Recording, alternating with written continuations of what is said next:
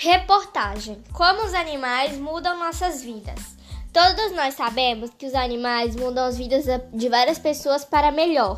Muitas pessoas que estavam tristes, doentes, solitárias, etc., adotaram muitos gatos e cachorros da ONG Amiguinhos do Bem nesse dia 25 de 6 de 2020 em Guarujá.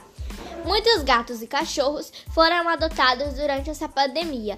Claro que os humanos tomaram os devidos cuidados para não se contaminarem. Passamos todas as informações sobre os animais aos novos donos. Tenho certeza que não irão mais sofrer, disse a patrocinadora da ONG, Marcela. Minha filha pequena está adorando a ideia de ter um novo pet. A nossa nova cadelinha irá se chamar Pipoca, disse a mãe de Ana. Meu pai, que tem 80 anos, queria muito uma cachorrinha pequena e dócil. Decidi vir buscá-la. Tenho certeza que ele vai adorar e vai tratá-la como se fosse uma filha, disse Andréia, filha de Antônio. Assim, diversas pessoas ficaram felizes e os animais tiveram uma vida mais saudável e alegre.